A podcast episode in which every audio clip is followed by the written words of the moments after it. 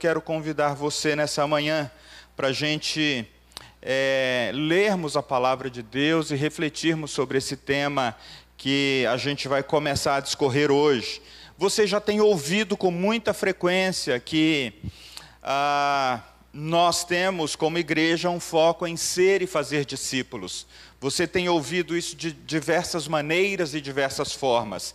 Então hoje a gente gostaria de começar uma série chamada Os Discípulos e as Orações. E aí a gente fez até um trocadilho entre orações como orar e agir, né? Orações. Porque a oração é um chamado para estar diante de Deus e para também tomar ações para a nossa vida, né?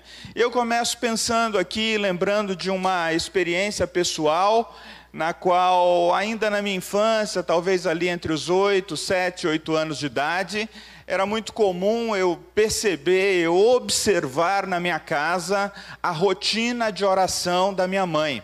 Era algo que me chamava muita atenção. E Pouco depois, dois dos meus irmãos tiveram a experiência do encontro com Jesus, e o encontro deles com Jesus foi um encontro dramático, né? Um encontro no qual eles precisavam romper com muito, uh, com muito mais uh, do que a maioria das pessoas normalmente rompem, e eles abraçaram a oração então como um estilo de vida, como uh, talvez como a sua última tábua de salvação ah, em pleno desespero, por que não dizer. Mesmo observando a experiência da minha mãe, dos meus irmãos, eu confesso que eu não aprendi muito a orar naquele período, porque eu não me dispus, eu não me lancei àquela experiência. Talvez eu era muito pequeno, talvez o meu coração não estava disposto, enfim.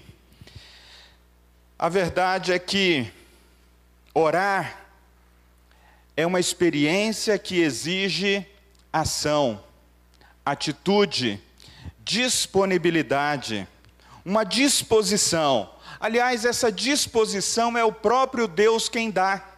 É o próprio Deus quem coloca em nós o desejo de buscá-lo. Muitas vezes a gente, a gente eh, freia esse desejo, a gente não dá vazão a esse desejo, a gente não permite que ele aflore.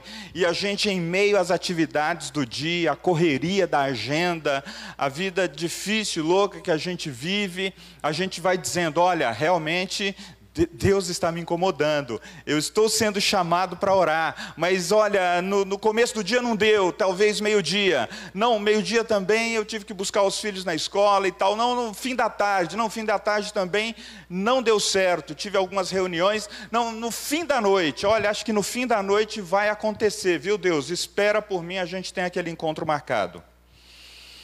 E às vezes, de tão cansado, nós pegamos no sono, e um dia após o outro se vai. Queridos, o próprio Deus nos, nos chama, o próprio Deus nos vem ao nosso encontro. O próprio Deus diz que Ele está disponível para nós para ah, um, uma experiência de comunhão, de intimidade, de oração. Mas ainda assim, o fato de Deus vir ao nosso encontro requer de nós uma resposta, um, uma resposta ao chamado de Deus, uma, uma, uma disposição em dizer: é esse o momento, é essa hora, esse é o tempo. E você, qual tem sido a sua experiência de oração? Qual tem sido a sua experiência? É, ah, em falar com Deus, em ter intimidade com Ele, em construir a sua relação com Ele por meio da oração. Como você deu os primeiros passos na oração? Você consegue lembrar disso? Quem foi que, que te introduziu né, na questão da oração? Foi a igreja? Foi a sua família? Foi o seu pai, a sua mãe? Foi os seus tios, os seus avós? Talvez alguém que você, que nem era da sua família? Enfim, traga a sua memória. Ah, mas quando a gente toca nesse assunto, esse assunto ele é um peso assim para você? Ele é alguma, ele é um assunto desconfortável ou ele não? Ele é um assunto que enche os seus olhos e você diz assim: "Não, OK, vamos conversar sobre isso. Vamos pensar um pouco sobre isso". Queridos, Deus não quer que o assunto da oração seja para você e para mim ah, um dever apenas, mas um prazer. Se por um lado a Bíblia diz que nós devemos ter a oração como meio principal de comunhão com Deus e conosco mesmo, né? Da gente se conhecer melhor e conhecer a Deus, é, Deus também propõe que a gente tenha essa experiência como uma experiência de comunhão, de alegria, e não apenas então o dever, mas também o prazer. Não importa não importa o quão você tenha, é, o quão pouco você acha que tenha crescido na vida de oração, não importa o quão desenvolvido você é, se vê na vida de oração, a verdade é que todos, todos nós podemos desejar e buscar aprender mais, aprender mais, talvez aprender melhor sobre a, a vida de oração. E embora muitos de nós traduzimos a vida de oração como uma vida de petições, uma vida de intercessão, né? E alguns de nós até transformamos a oração numa lista de pedidos, né? No qual você escreve tudo ali e aperta o enter e Deus foi enviado, olha aí, mais uma lista, outra lista, mais uma lista. A oração, queridos, é mais que petições e intercessões. Até porque, sejamos honestos com a realidade com a qual nós vivemos. Diante da pandemia, milhares de pessoas morreram enquanto seus parentes e amigos pediam a Deus que os livrassem. E Deus não estava insensível a isso. Deus não estava e não está insensível a isso. A gente pode também lembrar do pai ou da mãe de uma criança que passa a noite inteira ali ao lado daquela do seu filho diante de uma enfermidade e pela manhã ele precisa sepultar aquela criança. E essa pessoa orava e colocava diante de Deus o seu próprio filho, o seu próprio amigo, o seu próprio parente. A gente pode também lembrar de centenas, talvez e milhares de pequenos empresários, pequenos comerciantes que estão orando pelos seus negócios, mas se não houver mudanças no clima político e econômico do nosso país, provavelmente os seus negócios quebrarão. E Deus não está insensível a esses. Queridos, por que então não lembrar também de milhares e milhões de pessoas que voltarão à linha abaixo da linha da pobreza e terão dificuldade para comer diante da realidade que nós estamos vivendo. Essa semana eu vi um pequeno vídeo de um canal da Europa que mostrava um grupo de 10 mil italianos numa fila de uma organização para pegar alimentos. E aquela fila mostrava homens e mulheres bem vestidos. Todos bem vestidos, todos bem trajados. E o repórter se aproxima de um desses homens e diz: como é viver essa situação, e ele disse, com aquele orgulho italiano, né? Italianão, assim, tem aquele orgulho de ser italiano. Eu jamais me imaginei numa situação dessa. Pedinte, pedinte, mendigando aqui nessa, nessa, nessa fila. Talvez ele poderia ter outra atitude, né? Graças a Deus, porque tem essa organização que não vai me deixar passar fome. Mas a, a, a questão que está aí, gente, é que não somente o Brasil, mas muitas nações do mundo, como na própria Europa, pelo menos 8 a 9% das pessoas já estão vivendo na linha da pobreza. Passarão por essas situações por um tempo maior ainda que orações estejam sendo feitas. Portanto, as orações não são apenas para nos livrar de uma realidade que aí está, mas as orações são para nos conectar com Deus e com essa realidade. Eu quero convidar você, queridos, para lermos o texto de Lucas capítulo 11, porque ainda assim, ainda que todas as orações não sejam respondidas conforme a nossa vontade. Deus não está alheio ao sofrimento humano. E nós podemos aprender mais sobre a vida de oração. E nós podemos orar melhor a partir da vida de oração. Lucas capítulo 11, verso 1. Diz assim o texto: de uma, de uma feita, estava Jesus orando em certo lugar. Quando terminou, um dos seus discípulos lhe pediu: Senhor, ensina-nos a orar, como também João ensinou os seus discípulos. Então ele os ensinou: Quando orardes, dizei: Pai, santificado seja o teu nome, venha o teu reino, o pão nosso cotidiano dá-nos de dia em dia. Perdoa os nossos pecados, pois também nós perdoamos a todos os que nos devem, e não nos deixe cair em tentação.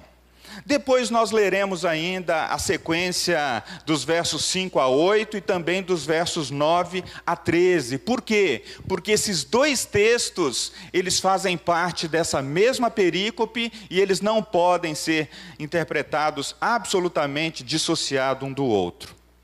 Pai, nós pedimos que o Senhor lance luz sobre a tua palavra e que as pessoas que estão em casa, as pessoas que estão aqui possam ser tocadas por aquilo que o Senhor quer comunicar conosco nessa manhã, em nome de Jesus. Queridos, então vejam só, interessante a gente pensar aqui, né? Qual foi a experiência dos discípulos com Jesus, a experiência de oração dos discípulos com Jesus, enquanto eles caminhavam com Jesus, enquanto eles viviam com Jesus. Ora, não era a primeira vez que Jesus orava na presença dos discípulos. Se você fizer, uh, se você voltar a sua Bíblia para os primeiros dez capítulos do Evangelho de Lucas, o evangelista Lucas, ele narra uh, de maneira assim, ele narra de maneira abundante vários momentos nos quais Jesus orava e os discípulos estavam presentes. É, é, claro que os dez primeiros capítulos, eles não estão cronologicamente da maneira como os fatos aconteceram, mas eles revelam para nós algumas realidades interessantes.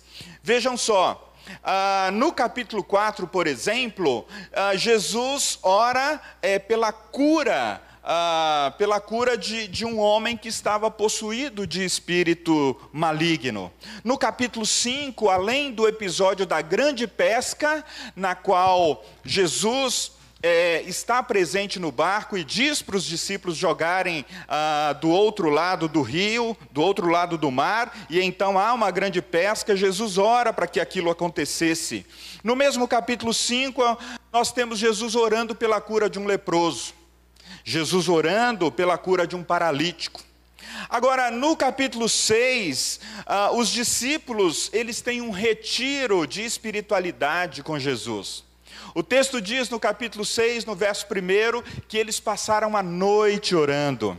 E pela manhã, ah, Jesus então os encoraja a, a, a, a fazerem aquilo mesmo que eles haviam percebido ali.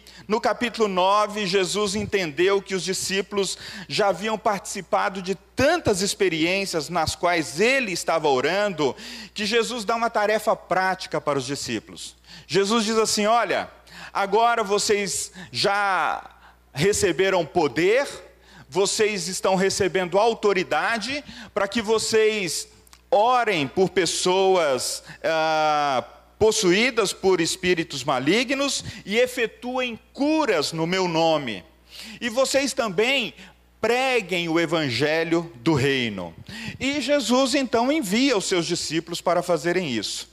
E aí você e eu podemos pensar, poxa vida, depois de tudo isso, os discípulos ainda, no capítulo 11, no momento que Jesus termina a oração, diz assim: Senhor, ensina-nos a orar. O que mais eles queriam saber a respeito de oração? Será que isso aqui não era suficiente? Ora, parece que os discípulos percebem que, de maneira pública, Jesus exercia alguns tipos de oração, como orações de cura, como orações ah, de, de, de, exorcismo, né, expelindo espíritos malignos, como orações em favor ah, da, da, de, do próprio Israel, ah, mas, no particular, Jesus orava muitas vezes para ter comunhão com Deus para ter comunhão com Deus. E aqui o nosso texto diz que eles estavam num certo lugar e Jesus não estava orando por cura, Jesus não estava orando por nenhuma necessidade, Jesus não estava fazendo intercessões, petições diante de Deus. Jesus estava num tempo de comunhão com Deus, Jesus estava num tempo de intimidade com Deus. Queridos, isso me faz lembrar de uma pesquisa recente que a igreja passou e a maioria de vocês responderam, no qual a gente recebeu o seguinte dado. Verificou-se nessa pesquisa que 24% da igreja tem de 1 a 10 anos de conversão. As pessoas se declararam: olha, eu tenho tanto tempo de vida cristã. 44% das pessoas que responderam à pesquisa disseram que têm de 11 a 30 anos no Evangelho. E mais ou menos 32% dos que responderam à pesquisa disseram: não, eu tenho mais de 30 anos de vida cristã. Talvez você que me ouve nessa manhã, como membro da IPI de Vila Sônia, esteja se perguntando: Pastor, mais um sermão sobre oração, sobre aprender a orar? O que nós, que temos todo esse tempo de vida cristã, temos a, a aprender sobre oração? O que mais podemos compreender sobre esse assunto? Queridos, o texto nos traz três aprendizados que a gente pode aprofundar. Três aprendizados que você e eu podemos buscar, que você e eu podemos nos conscientizar e, quem sabe, aplicar a nossa própria experiência de oração. Primeira coisa é que aprendem mais sobre oração aqueles que mantêm comunhão com Deus. Vejam só, Jesus estava num certo lugar orando e com ele os seus discípulos. A gente sabe que Jesus aqui, ele é homem, mas ele também é o Deus ainda ah, que não subiu aos céus novamente. Então os discípulos estavam em comunhão com Jesus, e Jesus queria ensiná-los que a comunhão com Deus é o primeiro requisito para que Deus desperte o nosso coração para falar com Ele.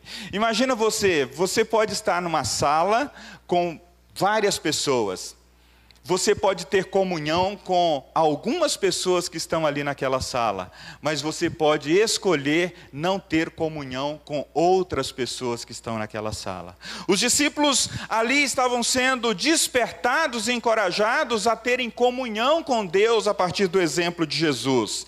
Esse verso primeiro do capítulo 11 de Lucas nos mostra exatamente isso, que estar com Deus nem sempre revela a nossa comunhão com Ele. Estar com Jesus nos chama para algo intencional, nos chama para algo que a gente deve é, é, realmente abrir-se para nos colocar diante dele. E os discípulos rapidamente pedem: Senhor, ensina-nos a orar. Os discípulos estavam buscando aqui um envolvimento maior, eles estavam querendo entrar naquele ambiente que Jesus já conhecia. Ah, o que, que estava acontecendo ali?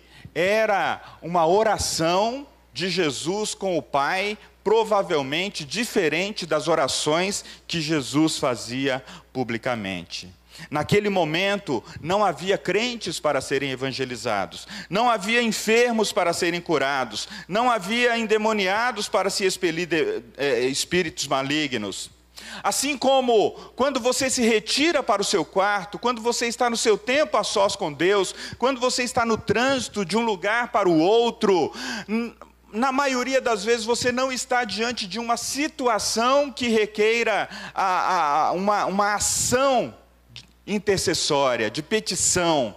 Talvez ali Deus esteja te chamando para um momento de adoração, para um momento de, de desfrutar da presença dEle, de, de pensar, de lembrar e de se conscientizar que a sua vida acontece na presença de Deus. Então, os discípulos queridos compreendem que a oração é mais do que petições, é mais do que momentos de intercessão. E Jesus, então, no verso 2, responde dizendo: Olha, quando vocês forem orar, e aí a gente não vai é, é, falar especificamente sobre os tipos de oração que aqui estão, mas a gente quer citar rapidamente.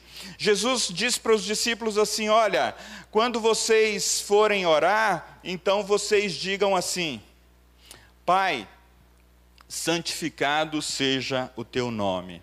Então Jesus fala para os discípulos sobre adorar a Deus tenha consciência de que Ele é digno de ser adorado.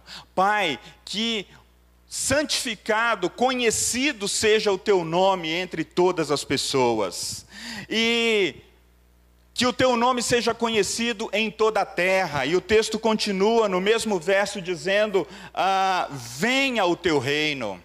E aí, da adoração passa-se para a petição. Senhor, que a mesma alegria, que o mesmo, que, que a mesma dádiva que eu recebi de conhecer o Senhor, que as pessoas possam conhecer, que, que, que as nações possam conhecer, que os reinos possam receber o teu nome como um nome digno de ser lembrado, glorificado, santificado.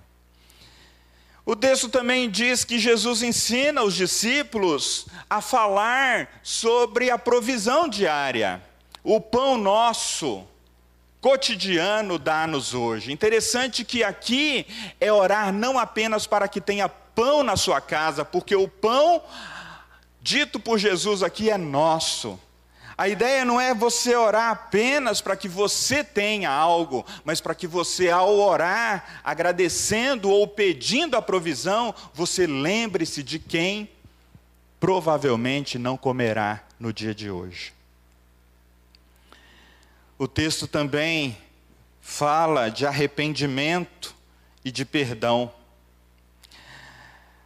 Até então, os discípulos haviam andado com Jesus em todos os lugares e eles não haviam ouvido Jesus fazer orações relacionadas a, a, esse item, até porque a Bíblia vai dizer que Jesus viveu todos os seus dias e não conheceu o pecado.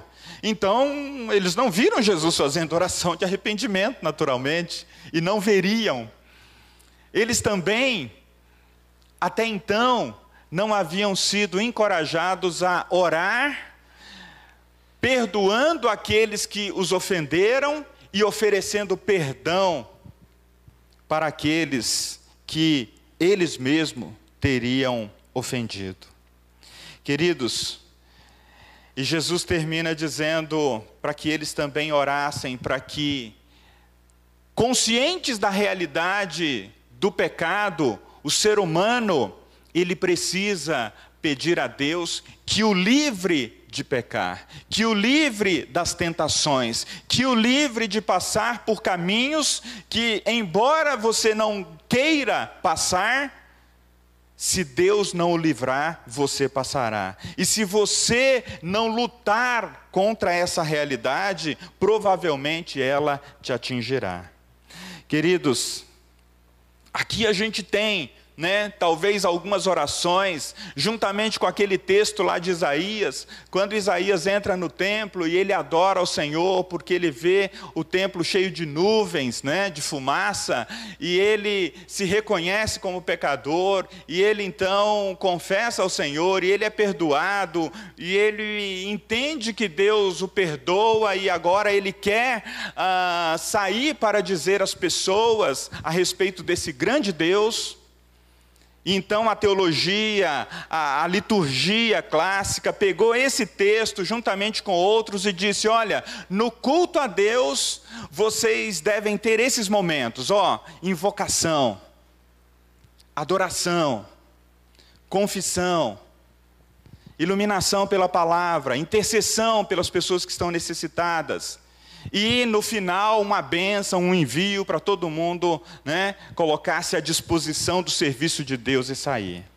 Eu sei, queridos, que essa forma né, ela, ela, ela dá uma ordem para o culto, ela dá uma ordem para a reunião, ela abençoa as pessoas, ela formou a, a, a, o caráter, ela formou a maneira como muitas pessoas é, é, se aproximam de Deus e adoram a Deus, talvez até mais aquelas pessoas que têm mais de 30 anos de vida cristã. E aqui eu não estou criticando essa forma, mas eu quero dizer que ela não é a única. E ela não acontece da mesma forma em todos os momentos. O que, que eu estou querendo dizer com isso? Que quando você se encontra com Deus, que quando você tem o seu tempo de comunhão com Deus, nem sempre precisará acontecer todos esses momentos das fórmulas tradicionais. Bom, agora é adoração, não, agora é a confissão, não, agora é a intercessão, agora Queridos, às vezes você vai ser surpreendido por situações em que, naquele momento, você é chamado simplesmente a interceder. O seu filho caiu e machucou, e você não sabe se, se, se você vai conseguir sair com ele rapidamente para socorrê-lo. Então, imediatamente você diz: Senhor, cura o meu filho. Senhor, livra meu filho. Senhor, protege o meu filho. Às vezes, haverá situações em que pela manhã Deus vai te chamar apenas para louvá-lo e bendizê-lo. Portanto, essas formas tradicionais de oração, elas são ricas e nos ajudam, mas nós precisamos aprender mais, nós precisamos ir além, nós precisamos ir adiante.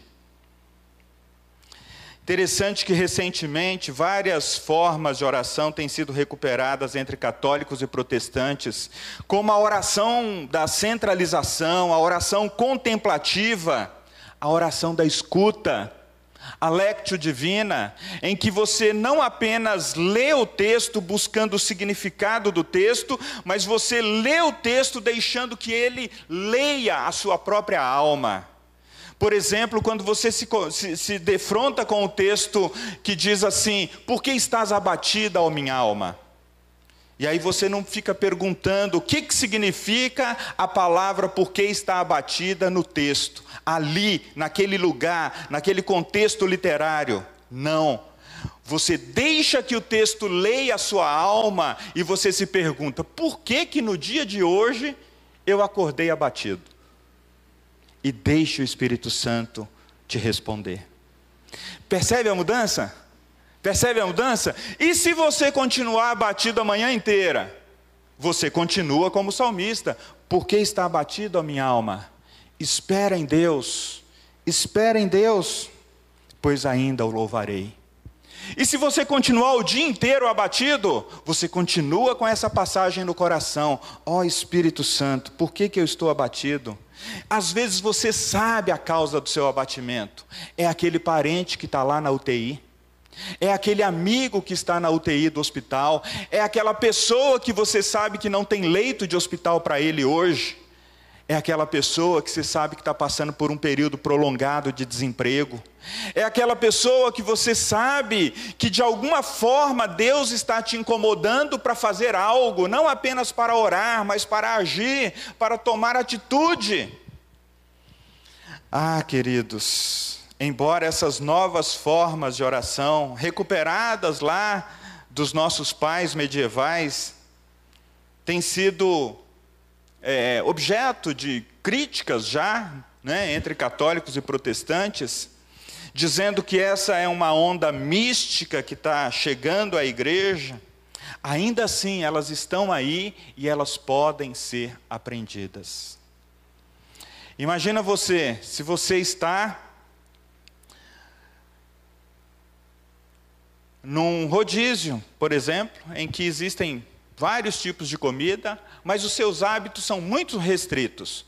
Você acostumou a comer arroz, feijão, talvez um ovo bem fritinho e uma farinha. E aí você diz: não, existem muitas outras comidas aí, mas o meu hábito é esse, eu só quero isso aqui. Ainda assim, as delícias presentes naquele banquete e naquele rodízio não deixarão de existir porque você decidiu não experimentar. Na relação e na comunhão com Deus, o salmista disse: na presença de Deus há delícias. E se você experimentou pouco da presença de Deus, isso não anula as delícias que lá existem. A segunda lição que a gente pode aprender aqui, queridos, é que nós aprendemos mais em contato com a realidade. Não apenas Deus nos chama para uma vida de comunhão e de, e de buscar fórmulas para orar, mas nós aprendemos em contato com a realidade do reino de Deus. Vejam só. O texto na sequência propõe uma parábola, e essa parábola, no capítulo 5, no verso 5, perdão, do capítulo 11 de Lucas, diz que ah, Jesus contou uma determinada parábola para dizer o seguinte: Olha, qual dentre vós, verso 5, tendo um amigo, e este for procurá-lo à meia-noite e lhe disser: Amigo, empresta-me três pães, pois um amigo, pois meu amigo, chegando de viagem, procurou-me e nada tenho que lhe oferecer. E o outro lhe responda lá de dentro, dizendo: Não me, não me importunes, a porta já está fechada, os meus filhos ah, comigo estão já deitados, ah, não posso levantar-me para te dar. E aí Jesus complementa dizendo: Olha, digo-vos que se não levantar para dar-lhes, ah, por ser seu amigo, todavia o fará por causa da importunação. É, que lhe trará uh, tudo, uh, e por causa da importunação, ele lhe dará tudo o que tiver necessidade.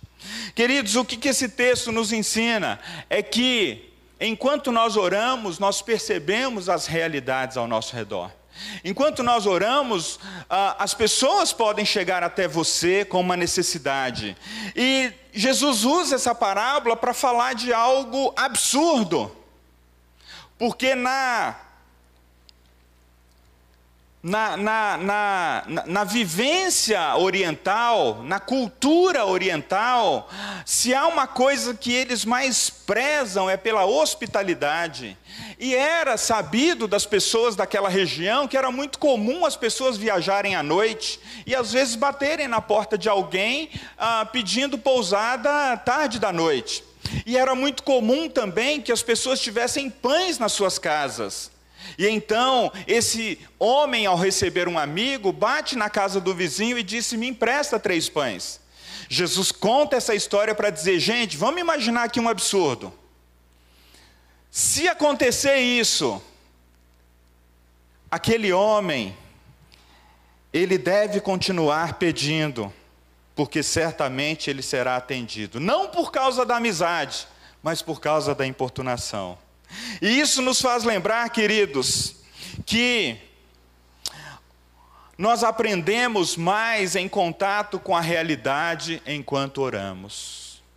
Porque quando a realidade chega, as fórmulas que você tem ali, olha, todo dia eu começo a orar assim, ó, eu vou desse passo para esse, eu vou daquele para aquele outro. Eles simplesmente somem na hora que uma realidade maior chega para você.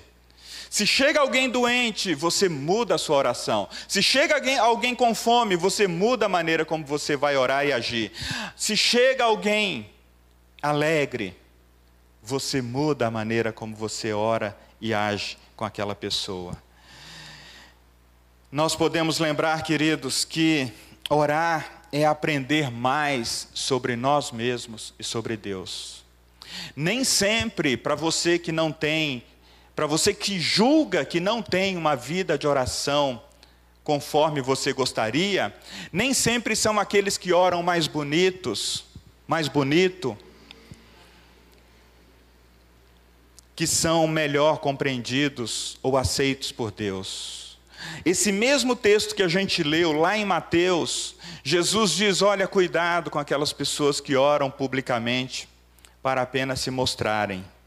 Na verdade, queridos, a oração é esse chamado para a comunhão e para a realidade que mostra mais a respeito de nós mesmos e a respeito de Deus do que das coisas que a gente está procurando. Queridos, imagina que a cada realidade que se nos apresenta, Deus está nos chamando para aprender mais sobre orar.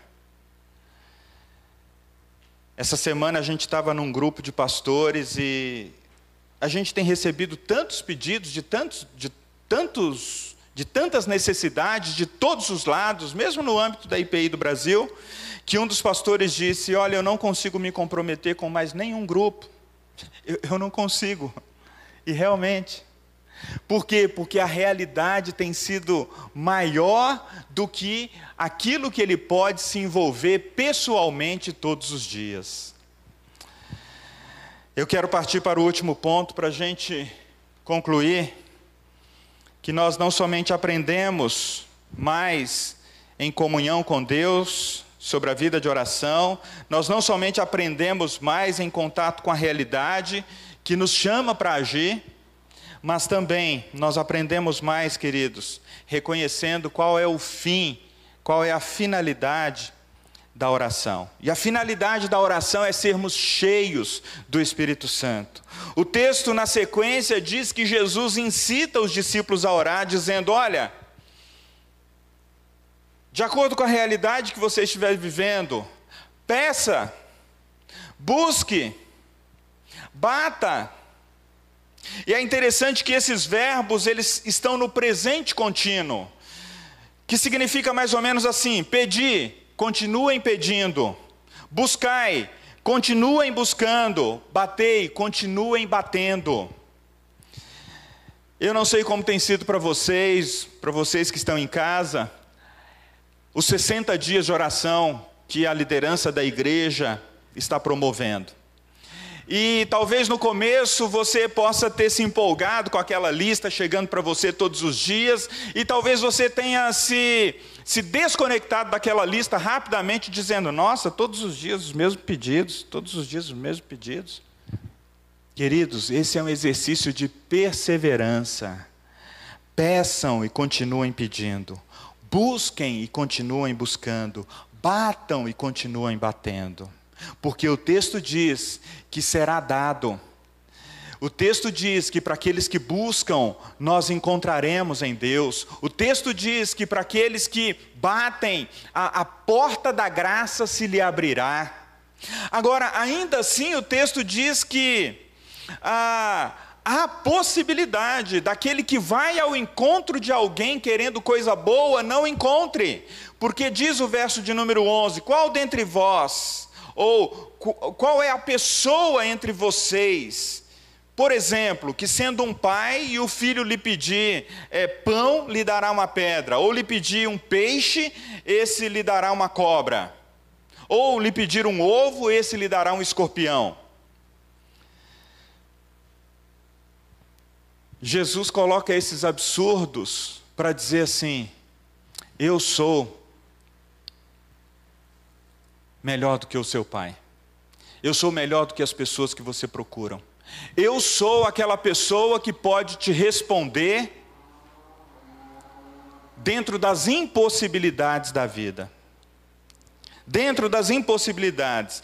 E é interessante que a promessa de Jesus aqui não era assim, ok, eu vou responder tudo aquilo que vocês pedirem, mas ele responde no verso 13, dizendo: Olha, vocês que são maus, vocês que, que, que foram marcados e manchados pelo pecado, quando alguém procura alguma coisa em vocês, especialmente os filhos, procuram em vocês, e a gente sabe, aqueles que são pais sabem, que um pedido de um filho tem grande poder na vida dos pais. Ao ponto de alguns pais não saberem lidar com essa realidade. Vocês já pararam para pensar nisso? O pedido de um filho tem um poder tão grande diante de um pai, de uma mãe, que às vezes a gente não sabe lidar com isso e a gente responde sempre sim.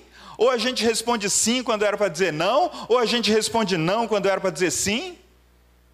E Jesus está dizendo: olha, para além dessa realidade, aquela realidade que eu citei no começo, de que milhares de pessoas oraram dizendo: Onde está Deus? Quando eu orei, o meu parente que estava na UTI foi embora.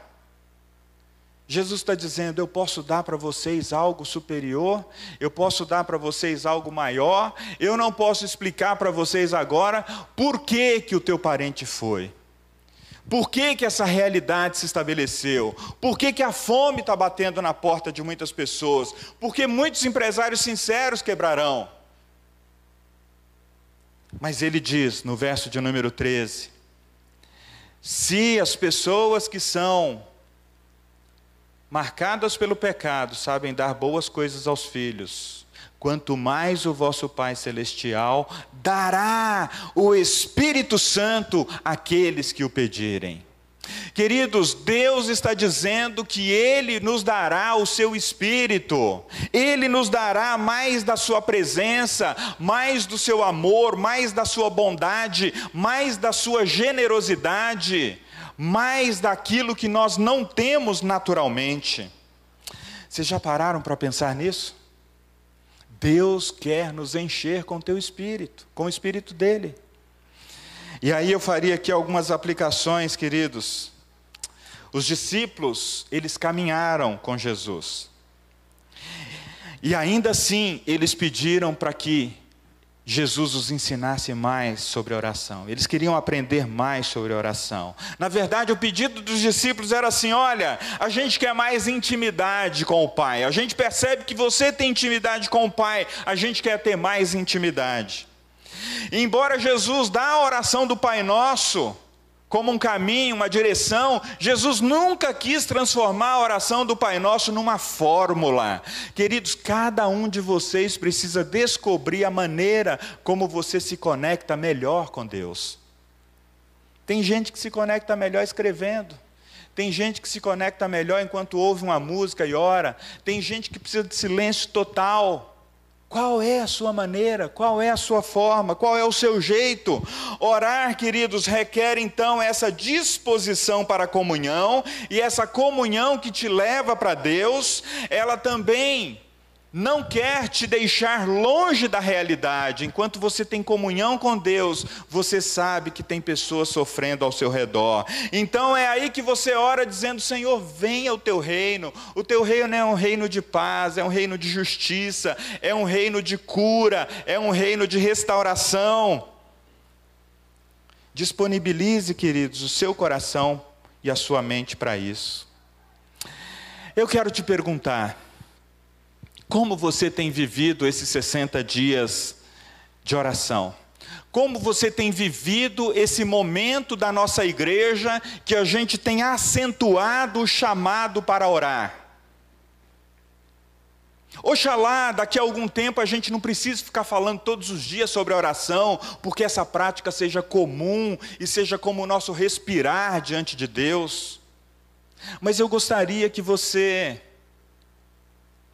se ainda não se juntou a esse movimento que não é da IPI da Vila Sônia, é da IPI do Brasil, é do mundo inteiro. As pessoas estão buscando uma espiritualidade. Ah, um, o Tim Keller diz no seu livro Oração que as pessoas estão indo cada vez menos à igreja, mas elas estão procurando cada vez mais a Deus. Você já parou para pensar nisso? As pessoas estão indo cada vez menos à igreja, mas elas estão procurando cada vez mais a Deus. Eu me lembro que nas minhas redes sociais há uma gerente com a qual eu trabalhei, que ela deixou tudo para fazer retiros de espiritualidade na Índia. Ela está buscando Deus. Ela está buscando Deus em algum lugar. 60 dias de oração torres de oração, clamor do meio-dia, são orações, são orações e ações, são chamados para orar e para agir, são chamados para comunhão e disponibilização, são chamados para você e para mim nos conectarmos mais com Deus. Eu não sei se essas fórmulas são boas para você. Talvez não sejam. 60 dias de oração? Torres de oração? Clamor do meio-dia, ah, pastor, tem outras formas de me conectar com Deus. Amém. Mas some conosco. Diga diante de Deus, Senhor, essa não é a melhor fórmula para mim, mas eu estou junto. Eu quero ver o movimento do Senhor na Vila Sônia. Eu quero ver o mover do Senhor diante é, dos meus olhos, na vida das pessoas, nos casamentos, nos relacionamentos, na vida das crianças, nas novas gerações, nesse movimento de discipulado que o Senhor está trazendo para nós. Descubra, queridos, qual é a sua melhor forma, descubra qual é o seu melhor jeito.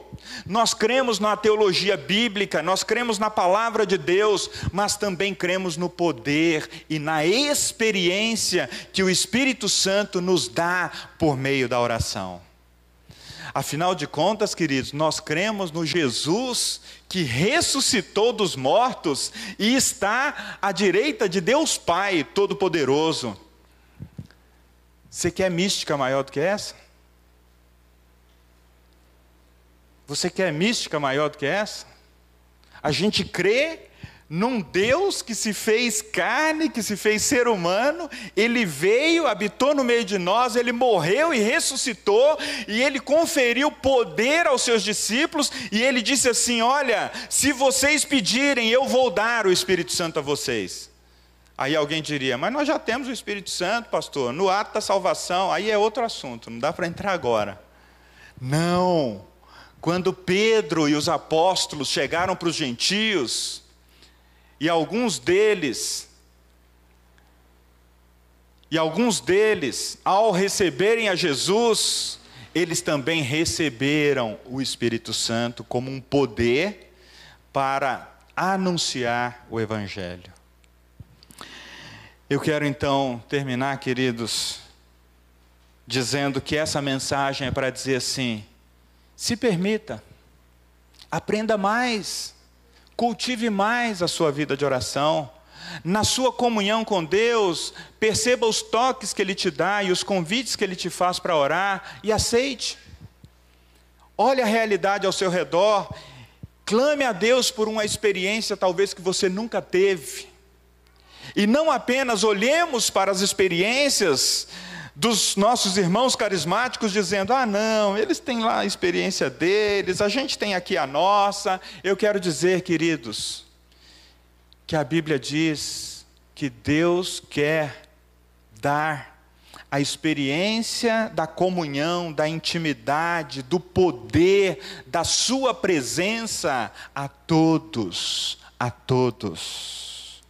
Pai, nós te louvamos, Senhor. E nós pedimos: vem Espírito Santo. Vem Espírito Santo, vem sobre nós. Nós queremos, ó Deus, uma mística inteligente. Nós queremos crer na teologia da palavra, mas nós queremos experimentar o poder que ressuscitou a Jesus dentre os mortos e o fez filho glorificado diante do Pai. Pai, nós queremos é, é, ter as mesmas experiências, ó Deus, que a tua palavra diz que ela é a mesma ontem, hoje será eternamente. Mas nós não queremos apenas a experiência pela experiência, nós queremos a experiência para glorificar o teu nome, para agir na sociedade, para clamar: venha o teu reino e para ministrar, ó Pai, a vida daqueles que sofrem no nosso tempo. Seja, ó Deus, por meio da oração, seja por meio dos nossos, das nossas mãos, seja por meio dos nossos pés, seja por meio do nosso abraço, seja por meio de tudo aquilo que nós somos e temos. Nós te pedimos isso, Pai. Que essa seja uma realidade para a tua igreja, uma realidade para os teus filhos e filhas, em o nome de Jesus. Em o nome de Jesus.